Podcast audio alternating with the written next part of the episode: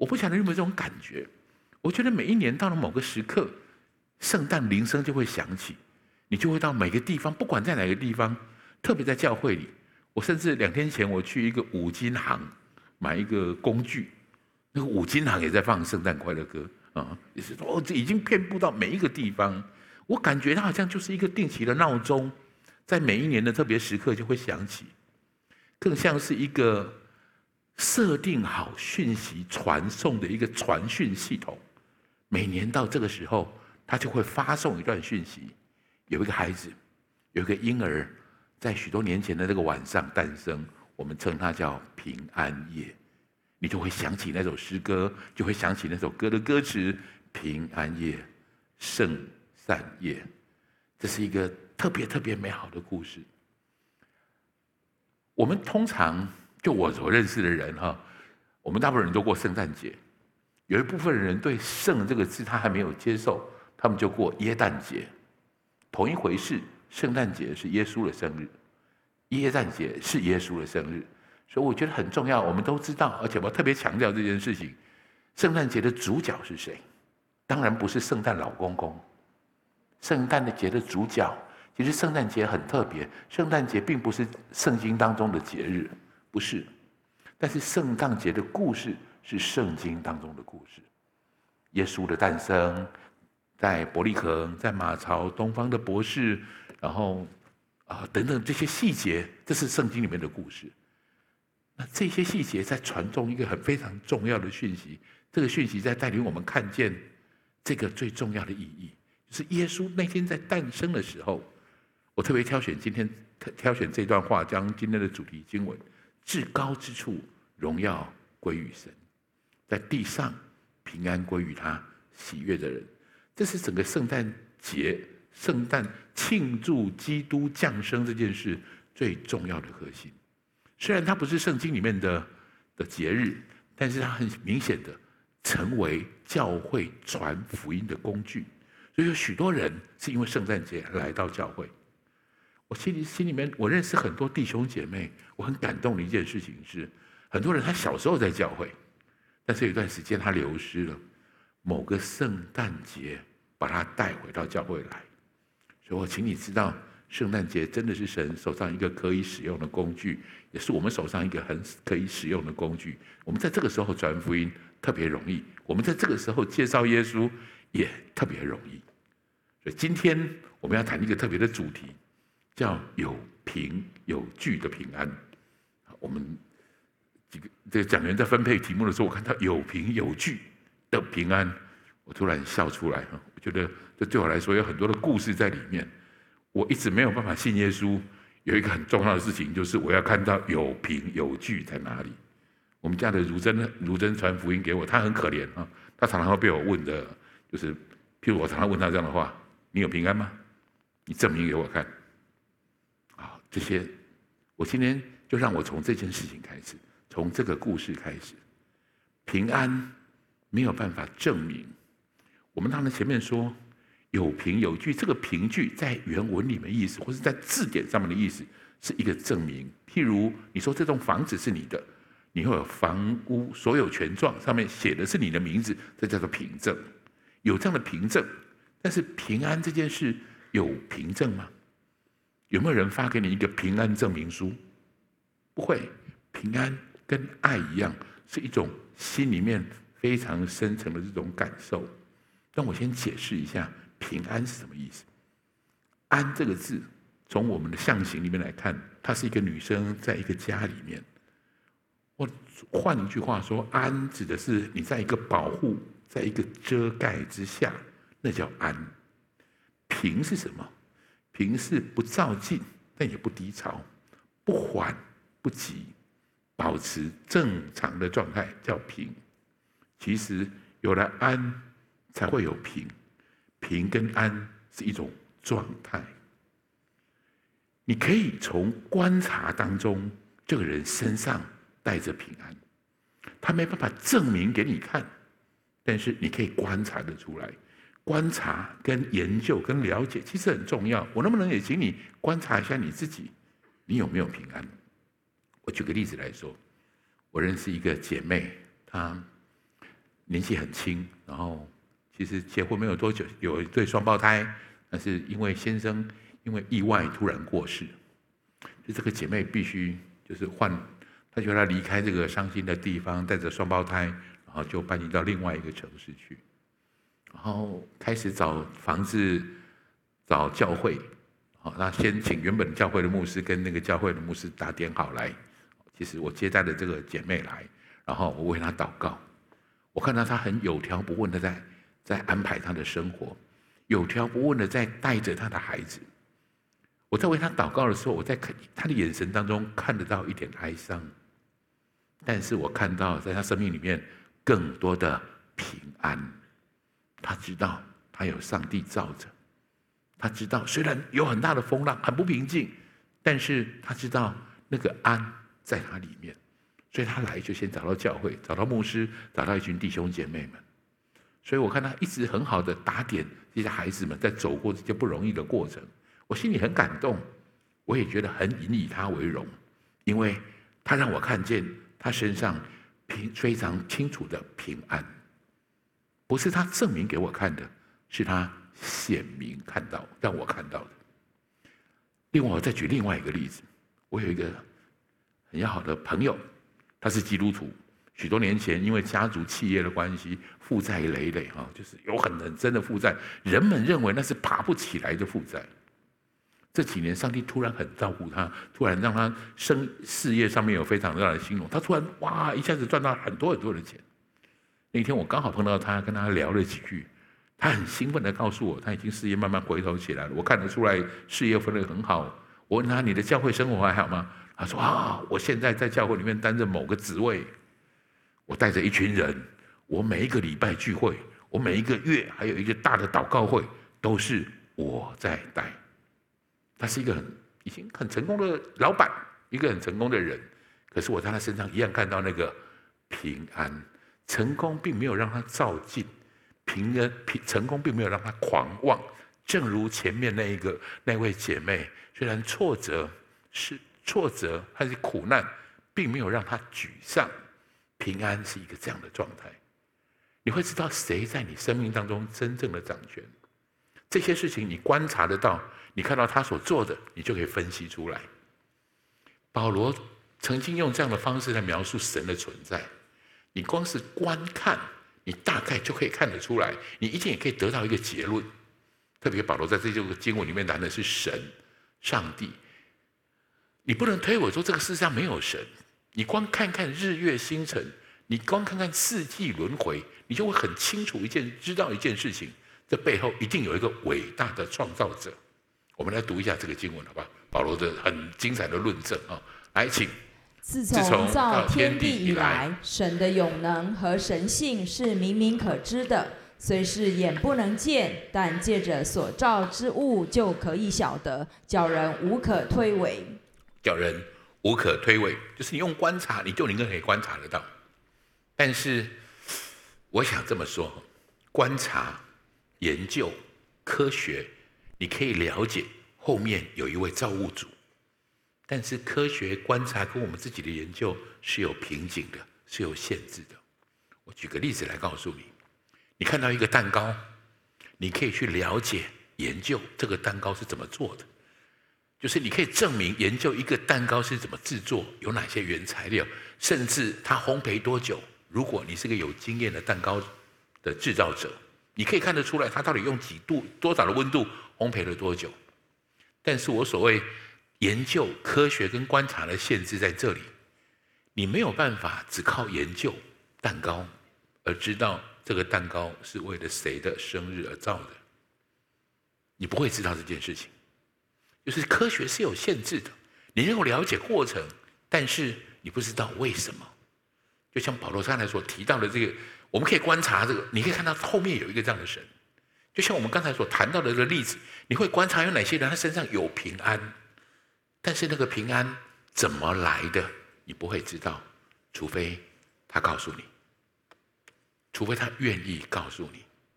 弟兄姐妹们，这是我的结论，这是我今天最想告诉你的事情。这是这本圣经存在的理由。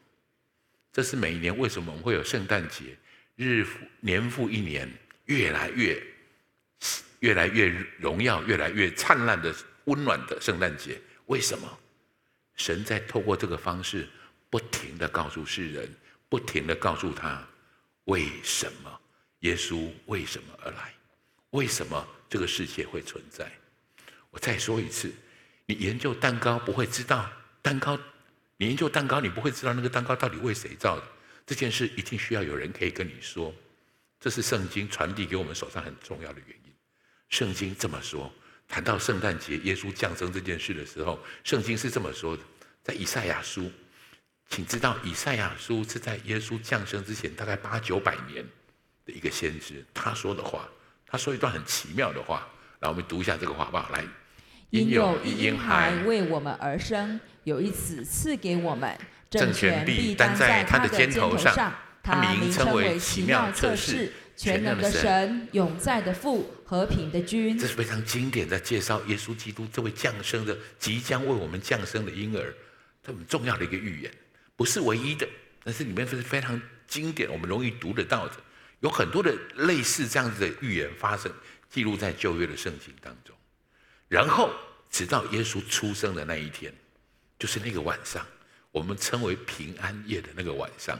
圣经并没有讲那是哪一几月几号，但是圣经特别强调的那个晚上，那个晚上有一群天使出现，告诉牧羊人，在大卫的城里为你们生了主基督，已经生了。这个生呢，就是以赛亚书里面所谈到的这位基督。这个意思是君王、受膏者。上帝的膏抹者是一个上帝拣选的人，是基督，是人，是君王，就是因为已经为你们出生了，所以天使最后用宣告的方式在讲这句话。我能不能带你再读一次？这是圣每次圣诞节最重要的一句话。来，我们一起读。来，在至高之处，荣耀归于神；在地上，平安归于他所喜悦的人。平安归于他所喜悦的人。所以，我们当过这个平安夜的时候，在选择平安这个，就是这个平安夜当中，我们享受这个平安，并不是因为那天晚上很平安。事实上，那天晚上并不平安。耶耶耶稣的妈妈玛利亚，她要长途跋涉到伯利恒去，没有旅店，她甚至要被迫在马槽里面生产。那并不是一个真正平安的晚上。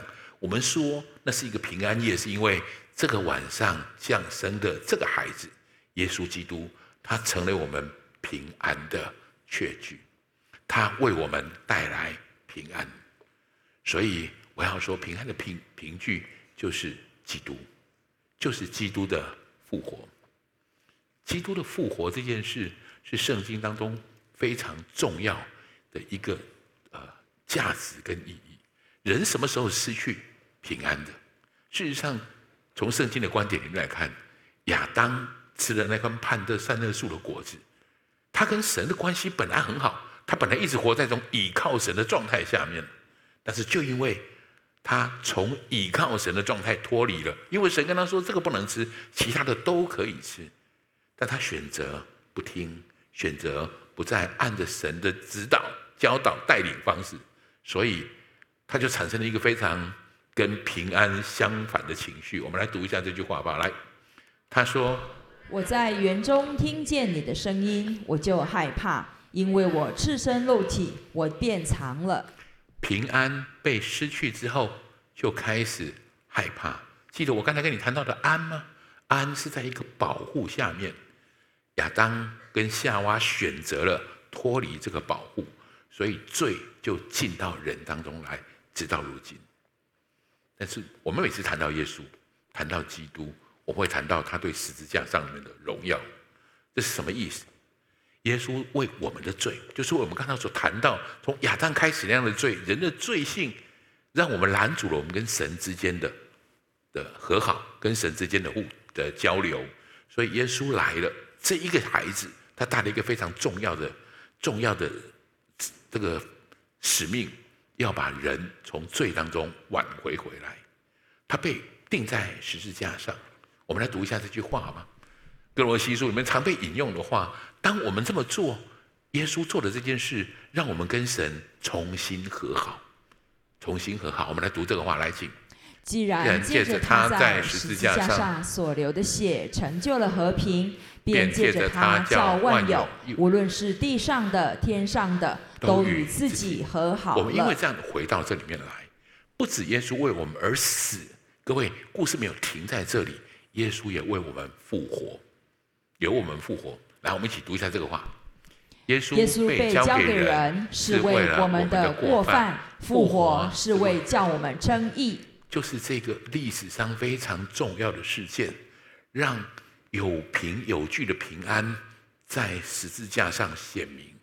他在十字架上显明了这件荣耀，为人死，但也为人复活。于是我们可以重新来到神施恩的宝座前。十字架就是一个凭据。我很喜欢看到很多弟兄姐妹们。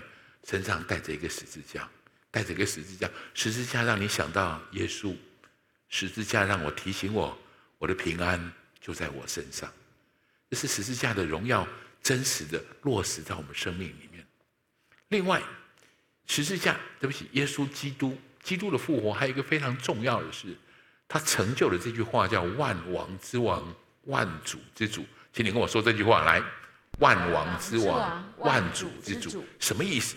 就是这一位基督，这位复活的基督，是有史以来最特别的人类，一个最特别的存在。他是我们得平安很重要的一个确据。圣经是这样提的。我们先来看圣经里面这样提。很久以前，我们刚刚读到那个经文，以赛亚书九章六节的话，这是耶稣出生之前八九百年说的话，谈了这件事情。然后很奇妙的。耶稣出生的那段时间，他有一次要进入耶路，最后一次要进入耶路撒冷，他用君王之姿进入耶路撒冷，人们喊着“何善那，何善那归于大卫的子孙”。何善那这句话是上帝的拯救，上主的拯救的意思，觉得也就是在圣战，我们的这个救主今天来到了。这是他进进耶路撒冷城的时候，一个非常轰轰烈烈的记载。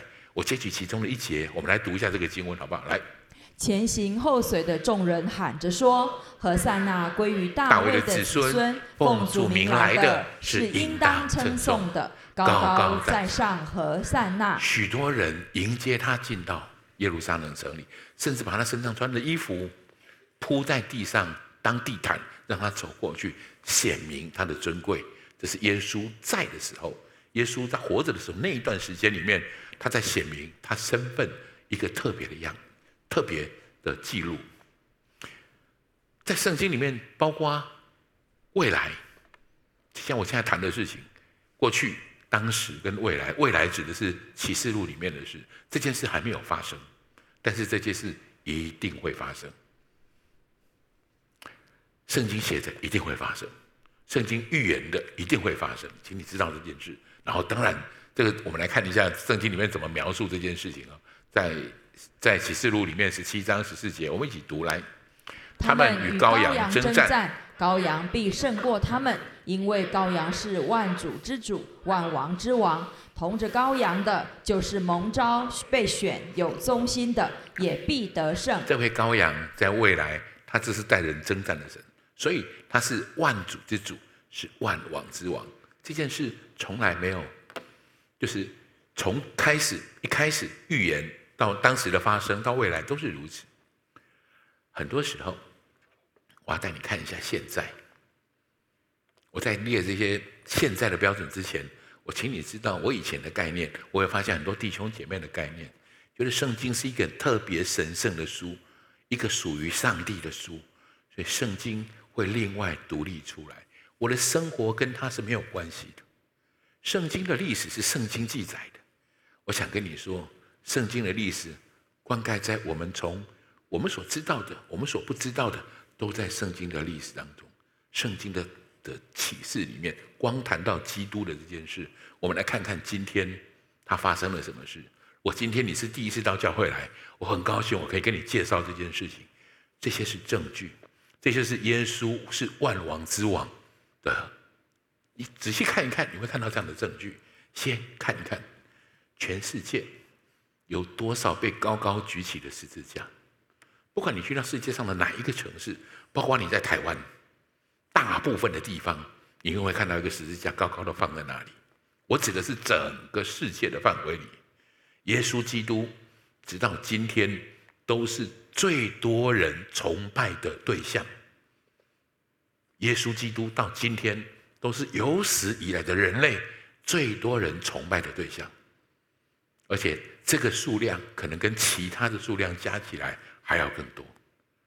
我我我很激动的事情在，这是万王之王、万子之主之主最重要的一个表现。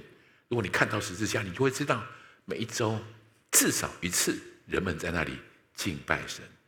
这个世界大多数的人口称耶稣基督是我王我主。看到十字架，你会想到这件事。第二个，你要听一听，全世界有多少音乐，有多少艺术歌曲在颂赞、歌咏他的同在。艺术、歌曲、诗歌是我们人类从表达内心感受最直接的方式。它有时候胜过言语。我的感动，我的崇拜，我的、我的、我的许多心里面的这些话。我用唱唱的方式更容易表达出来，所以歌曲是一个很特别的事，是发展、抒发或是写明我们内心想的事情。所以你会看到很多歌曲在歌咏爱情、歌咏情人，很多歌曲在歌咏特别母亲啊，有些父亲歌咏伟人，但是从来没有一个人可以跟耶稣的歌曲。就是敬拜耶稣、崇拜耶稣的歌曲相提并论，没有一个人在数量上可以这样子看见。不但如此，敬拜耶稣的歌曲到现在还不停的在产在产生当中。所以，如果你从人类从现在的概念来看到我们现在所留下来的文化，是这样的意义，你会很清楚看到这句话：万王之王，万主之主。第三个我要说的是，你要读一读。全世界有多少文字在记录耶稣的事迹？我说的是这个人很特别。当然，圣经是最典型的例子，它被翻译最多的版本，它被印刷最多的数量。但是，请知道，远远不止圣经，包括解释圣经的书，包括读到圣经的心得，包括许多的灵修的笔记，都在记录这位神跟我的关系。没有任何其他的刊物可以跟他相提并论，万王之王，万主之主。然后你可以去查一查，各位从现在这个现在我们所在的这个时代，全世界有多少国家是用他的出生来纪元？我们现在在台湾，我们的国家叫中华民国，今年大家都知道中华民国一百一十一年。我们用民国纪元，就表示这个民国的存在，这个国家由人民掌权，到现在是一百一十一年，这叫做纪元。但是更多的国家，全世界最多的纪元在今年是二零二二年。有多少人知道？或是我认为全世界的人都知道，二零二二是耶稣的纪年。全世界的人都在用这样的万王之王。万主之主，如果你仔细想一想这些事，这都不是任何其他人可以做到的事。搜一搜现在网络上的讯息，这是现在很新的科技，但是不管你用哪一个查询系统，永远你查到最多资料的就是耶稣是基督，而且这个资料还不停的在增长。惊喜教会，我们每一个礼拜至少会有一篇这样的讯息上传到网际网络去。这些人都在关于耶稣的信息。最后一点，想一想，特别在这个圣诞节期里面，有什么样的一个人会让全世界每年为他庆生？有没有这样的一个人？全世界在为他庆生，年复一年。请你跟旁边说，耶稣不是普通人。再说一句，他是万王之王，万主之主。如果你还没有接受这个讯息的，今天我很，我我我觉得我最大的祷告就是你要收到这样的一个讯息。我们在庆祝的这个诞生的人，他是万王之王、万主之主，我们的平安的确据在他里面。这些是在你外面你可以观察得到的，不管圣经里面谈的过去、从前跟现在，我们现在所观察到的都在符合这个事实。这个人非常的特别，但这是从外在来看的。真正更重要的事情是是内在的，内在的证据是什么？平安的凭据是耶稣爱我。我再给你的第二个标题：耶稣爱我。爱其实是耶稣给我们平安最重要的理由，也是最令人感动的理由。因为耶稣爱我，各位，我想特别强调的是，耶稣爱我们，但是耶稣也爱我。我应该这么说：耶稣爱我们大家，爱世人，阿门。但是耶稣也爱我，融合跟我建立好这样的关系，个人跟他建立起来的关系。我现在跟你谈一谈耶稣，什么叫做耶稣爱我？保罗用论证的方式谈了一个非常特别的说法。他说：“为好人去死，为好人付出生命，或是为一个有价值、有意义的事情付出生命，这个是人会做到的事情。但是为一个罪人付出生命，如果不是爱，就毫无可能。”这是保罗的谈，他才谈到耶稣为我们受死的时候，显明上帝对我们的爱。我们读一下经文，咀嚼一下保罗的意思，好吗？来，请。为一人死是少有的，为人人死或者有敢做的，唯有基督在我们还做罪人的时候为我们死。神的，神的爱就在此向我们显明了。神爱我们，所以他愿意。刚才我们谈到十字架的荣耀，这是他爱我们最重要的一个原因。我给我们平安最重要的一个原因。其实我想谈到的是这个经文，这是耶稣要上十字架之前说的话。耶稣在上十字架之前，又说了一个很感动的话。好，我们一起读一下经文经。逾越节以前，耶稣知道自己离世归父的时候到了。他既然爱世间属自己的人，就爱他们到底。我觉得很重要的一件事情是，这件我今天最想传递给你的是：认识耶稣是一回事，领受他的爱是另外一回事。因为他所爱的人是属他的人。请你在这个经文上面把属自己的人圈起来，这有一个属自己的人圈起来，然后写上你的名字。如果是我，我就会写上融合。请你不要写融合，写你的名字，写上你的名字。这是属自己的人，耶稣应许这件事，就爱这些人到，爱这些人到底。我想提醒大家，特别许多刚到教会来的弟兄姐妹。来宾朋友，认识耶稣是一回事，承认我需要耶稣是两件事情。我幼稚园的时候就认识耶稣，我演过圣诞节的戏剧，我的念的那个幼稚园是天主教的一个一个幼稚园，哈，办的一个幼稚园，所以他们演耶稣诞生的故事，我还演了好几次，我很熟。可是我后来认识如真，我也开始慢慢更多的认识耶稣，但是耶稣是我太太的神。不是我的神，我很乐意带他来教会聚会。我发现如真真的来聚会之后，他变得比较有平安了。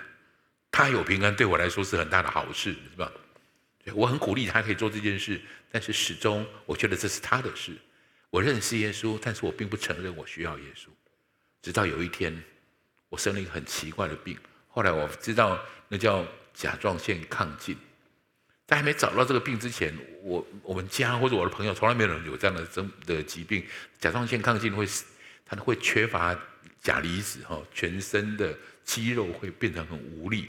所以我最后被送到医院去的时候，我连呼吸都没有力气，这种呼吸都没有力气。医生觉得很奇怪，然后他开了一个病危通知给如珍，然后把我送到加护病房去。我在那一刻，我看到我的太太。看到我的孩子，看到我的妈妈，看到我在他们身上的责任，我真的无地自容，我真的超级无助，我真的非常恐惧，我真的觉得非常没有盼望。我应该这么说，我完全没有平安。但是就躺在，我虽然那时候听过耶稣很多事情，我躺在病床上的那一刻，有个教会的弟兄，你知道他我很特别，我到现在搞不清楚。那是加护病房，而且管理很严格的加护病房。他竟然可以溜进来，可以溜进来，手上带一瓶油，然后跑到我旁边，啊，耶稣来了，就是在旁边跟我说这个话。我张开眼睛一看他的时候，你知道，我平生第一次说这句话，我需要耶稣。我说，耶稣救我，耶稣救我。其实那个弟兄开始准备游的时候，我心里就充满一种平安。我无法形容。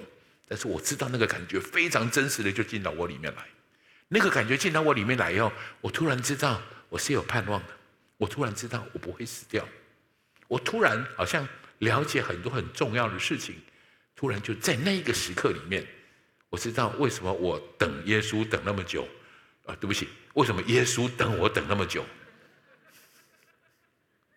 因为我始终没有承认我需要他。你知道平安是什么吗？平安不是认识耶稣，平安是承认我需要耶稣，你才会真正领受这样的平安。那个平安在我里面从来没有离开过，直到今天。就在那一天，很在我生命当中非常特别的一个时刻，从那时候到现在。当然，我经过很人生在经过很多的风浪，但是这个平安会一直在我心里面做主。从那件事以后，我就没有再生过什么病，没有什么。进出就是没有什么疾病上面的这种困扰，直到上个月，我我一直以为我是天选之人，很自豪。结果那天一回来一看，我怎么怎么变成有两条线了？我也不过就是有一点点咳嗽的感觉啊。然后因为我回来台中有个服侍，然后如真在高雄，我告诉如真说我已经两条线了。结果如真说：“哦，那我赶快去验一下。”他也两条线。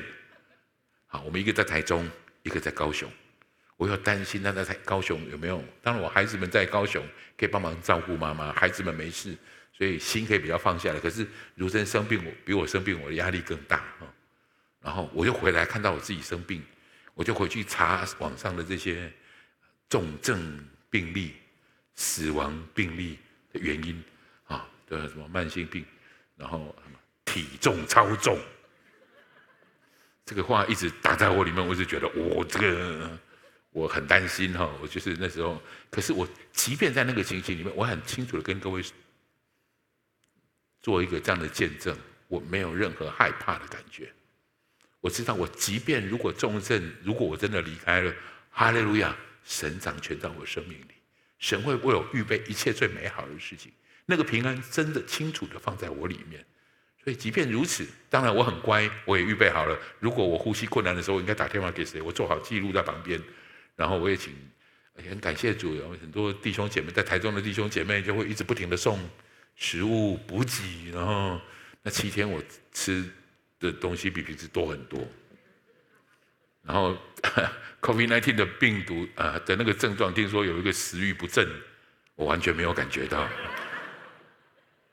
其实说实在话。我还蛮怀念那七天的日子，但是我要说的是，我很感谢主的是，我在经历这些不容易的事情的时候，上帝始终在我生命当中主持他在我生命里面的平安。所以弟兄姐妹们，承认耶认识耶稣是一回事，我很鼓励你，我要祝福你，认承认我需要耶稣是更重要的一件事。我刚刚花前面花了很多时间跟你谈到外部的证据。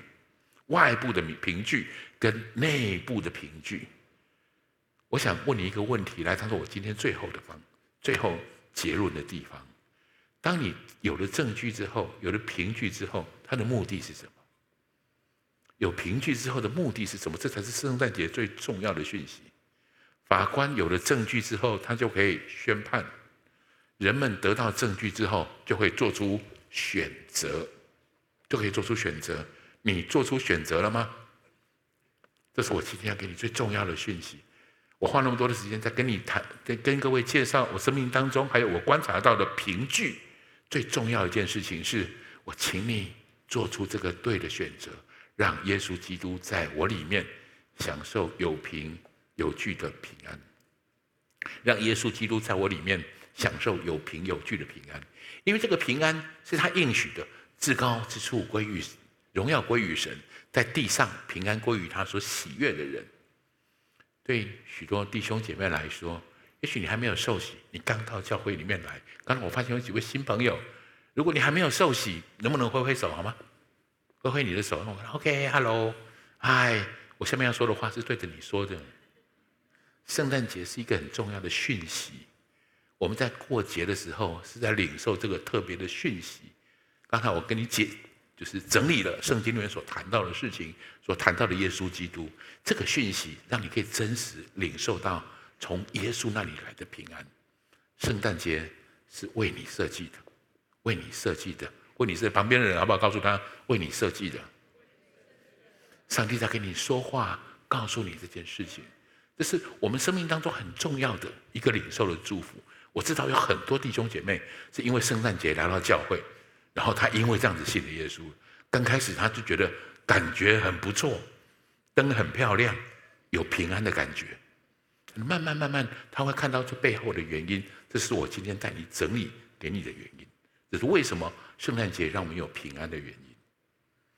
另外，我有一些话要对已经受洗的亲爱的弟兄姐妹们说。圣诞节不只是为这些还没有受洗的人预备的，更是为我们预备的。圣诞节好像就是一个讯号，一个提醒，他在提醒我们看一看耶稣现在在哪里。神的荣耀和你的平安是不是都在对的位置上？在至高之处，荣耀归于神；在地上，平安归于他所喜悦的人，平安这件事，我们很容易得到。如果我们称耶稣基督为我们的主，我们领受耶稣基督在我们生命当中。如果神在我们生命当中，我们带着这样的平安往前走，我们生命会显出这样的平安来。我们很容易得到这样的平安，但是请允许我提醒你，我们也很容易失去这样的平安。仇敌攻击的，通常就从攻击我们的平安开始。夺走我们的平安开始，你需要好好抓住。所以为什么要圣诞节？圣诞节就好像我们齐步往前走，我们会有一个向右看齐，就是那个看齐的动作，看一看我现在在哪个位置，看一看神在哪个位置，看一看我的平安在哪个位置，我有没有对齐了？我是不是还在这个步伐当中？各位，这是神在圣诞节每次让我们听到这个圣诞的讯息的时候。各位亲爱的弟兄姐妹们，检查一下耶稣在哪里？你的平安在哪里？神的荣耀在哪里？因为我们每个人都可以得到这样的祝福。因为在保罗在哥罗西书里面，他谈到一个很重要的经文，我们来带你读一下这个经文，好不好？来，请。又要叫基督的平安在你们心里做主，你们也为此蒙召归为一体。且要存感谢的心，当用各样的智慧，把基督的道理丰丰富富地存在心里。这句话很值得我们好好思想。谁在我们心里做主很重要。你的恐惧在你的心里做主，你活出的样子就是恐惧的样子。你的压力在你身上让人做主，你活出的都是一个无法喘息的人生。如果你的骄傲跟你的狂妄在你，你的成功在你的生命当中做主。你很容易就会失去你应该有的作为。谁在你生命当中做主很重要，能不能把基督的平安圈起来，把心里做主圈起来？我鼓励你想一想，你现在所面对的事情，你用什么心态在回应你现在所做碰到的事件？你用什么心态在面对别人对你的批评、环境对你的困扰，还是？事工还是有很多的事情上对你的搅扰。今天我想特别提醒你，在圣诞节的这个时间里，让基督的平安在我们心里做主。我不只对我们所有的弟兄姐妹说，我也对刚来到我们当中的来宾朋友说，让基督的平安在你心里做主，你就会活出一个对的样式，做出正确的选择。我刚刚谈到那个单亲的姐妹，她刚刚。经历婚姻上面，就是先生突然的这种过世，那是一个怎么样狂乱的生命当中多么大的一个风浪？如果他让风浪在他的生命当中做主，让他唯一在他生命当中的做主，他大概只能去看精神科，他没有别的方法了。他大概只能慌乱的每个地方去去做出这个很糟糕的，就是不不大对劲的行为。我想告诉你，平安。让我们走在一个对的路程里，让我们在耶稣的基督的平安，在我们的心里做主，在我们的环境做主，在我们的困难中做主，在挑战恐惧中做主。特别在我要特别说，当我们当中有许多人，也许某些病痛在你生命里面一直没有拿开，你真的觉得很无能为力，或是你很挚爱的亲人正在什么样的病痛里面，让基督的平安在你生命里救主。让基督的平安在你生命里救主，你就没有机会让那些抱怨、苦毒、怨恨的方式的思念在你生命里面做主。你会活出你该活出的样子，活出一个对的生命里面来。我特别当中为为我们当中许多人，你正在人生很重要的高峰，你有很很很好的生命，你活出一个非常美好的这种作为，感谢主。你要在人生的高处，让神在你的生神的平安、基督的平安在你生命里面做主。所以我要总结我刚才所说的这些话。圣诞节，耶稣来到我们当中，其实在告诉我们一个很特别的讯息：平安这件事不是你赢得的。我不晓得你有没有这种感觉，我以前就是这种感觉。我如果这个试考得很好，我就平安了；我如果赚到多少钱，我就平安了。我如果有几个小孩，我就平安了。我们认为平安是我们得胜了就会有平安。圣诞节的故事在告诉我们，耶稣诞生的故事在提醒我们，有了平安，我们就可以得胜了。平安是最重要的一件事，你需要真实的掌握在你生命里的。平安帮助你度过高山，帮助你度过低谷。这是耶稣基督一直被歌咏非常重要的原因。我要再带你看一段圣诞节的，呃，耶关于耶稣诞生的一个经文，非常精彩的一个经文。看完这个经文以后，我们开始来祷告。在约翰在耶稣出生之前，施洗约翰的爸爸撒迦利亚，他曾经谈到即将出生的这位耶稣，他是用这样的方式描述为什么会有这位耶稣。我想各位要就是我想带大家读一下这个经文。这个经文在告诉我们，每一个人其实我们都活在黑暗死因里，每一个人都活在黑暗死因里。但是这一位基督来了，要把我们引到平安的路上。这是圣诞节，耶稣诞生对我们来说最重要的一件事。好不好？我们一起来读，请。因我们神怜悯的心肠，叫清晨的日光从高天临到我们，要照亮坐在黑暗中死荫里的人，把我们的脚引到平安的路上。我要祝福你，我要为你祷告，你就是那个脚被引到住平安的道路上的那个人。也许你曾经活在黑暗中死荫里，但今天从此不再相同。平安要成为你生命里面一个真实存在的态度。我们一起来祷告，天父，谢谢你让我们在这里领受这个非常、非常、非常重要的讯息。谢谢你，你的降生把我们的脚引到平安的路上。弟兄姐妹们，我觉得神有一个很特别的呼召，就是在每次的圣诞节当中，正如我刚才所提到的，这是一个对齐的时候。这是一个重新检视我们生命的时候。耶稣在哪里？那位奇妙测试、全能的神、永在的父、和平的君，他在我生命当中的哪一个位置？这是神今天发出的发出的邀请，提醒你：我们正在，你正在往前走，你带着一个非常重要的队形，神在引导你，耶稣基督的平安。在你心里面做主，于是你可以开始往前方的路程不停地奔跑。我觉得神好像特别要我鼓励，特别要我呼吁我们当中的某些弟兄姐妹，有些事正在拦阻你的平安，以至于你现在所做出的决定，或是你现在的情绪，你现在的反应，被那些失去平安的事情所诱发、所引导。你现在做出的决定，或是你现在生命当中的许多的作为，不是要回应耶稣在你里面的平安，而是在回应那个让你失去的平安、失去平安的事情，在你生命里面的恐惧。你在回应那件事，我觉得神今天有一个很重要的提醒，一个祝福，一个恩典，把你带回到他的平安当中。所以我，我我发我。有个领受，我们当中的某些弟兄姐妹，你特别需要在这段时间里面找一个对的人，你的属灵的长辈，你的属灵的朋友，为你的失去的平安祷告，为你能够重新领受上帝的平安祷告。神是信实的，神乐意把平安已经给你的平安恢复在你生命里。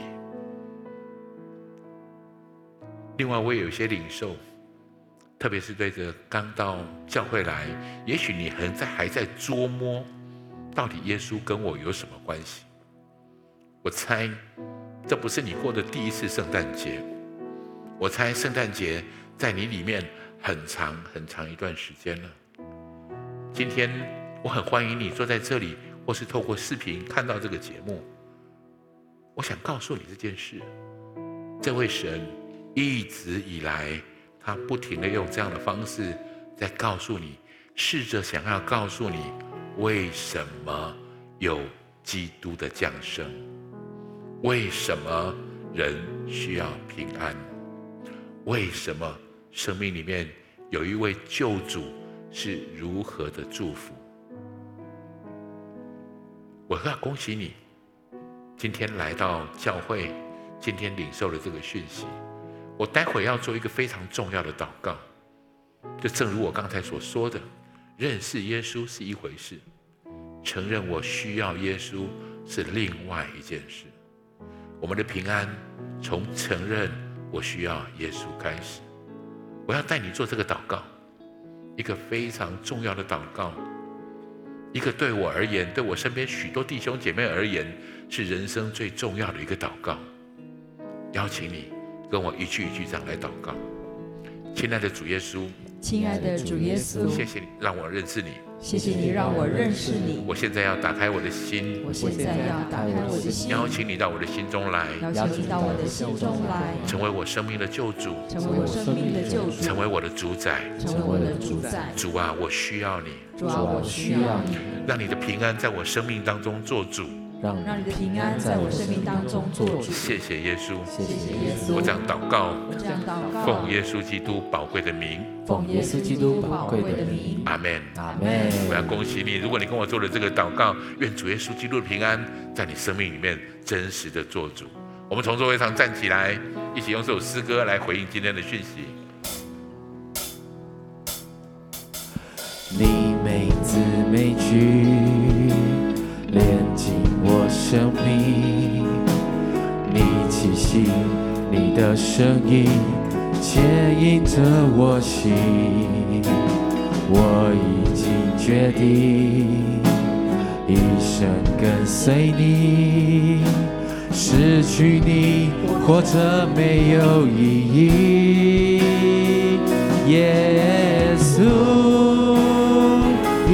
的宝血是我的自由，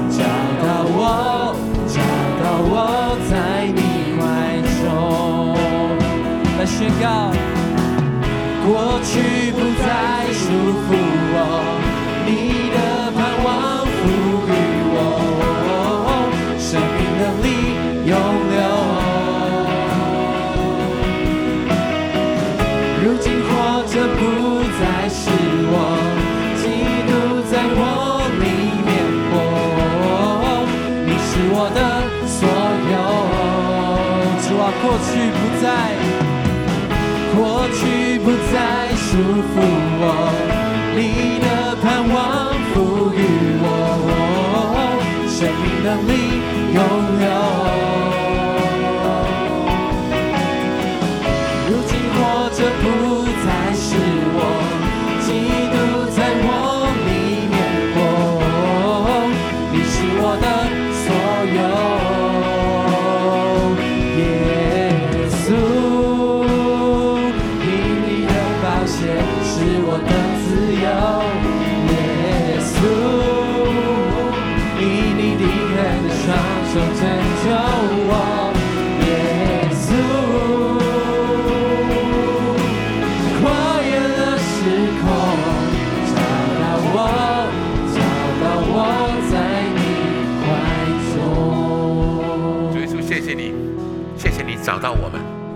谢你让我们在这个圣诞节的期间里面领受这个最重要的祝福，在至高之处荣耀归于神，在地上平安归于神所喜悦的人。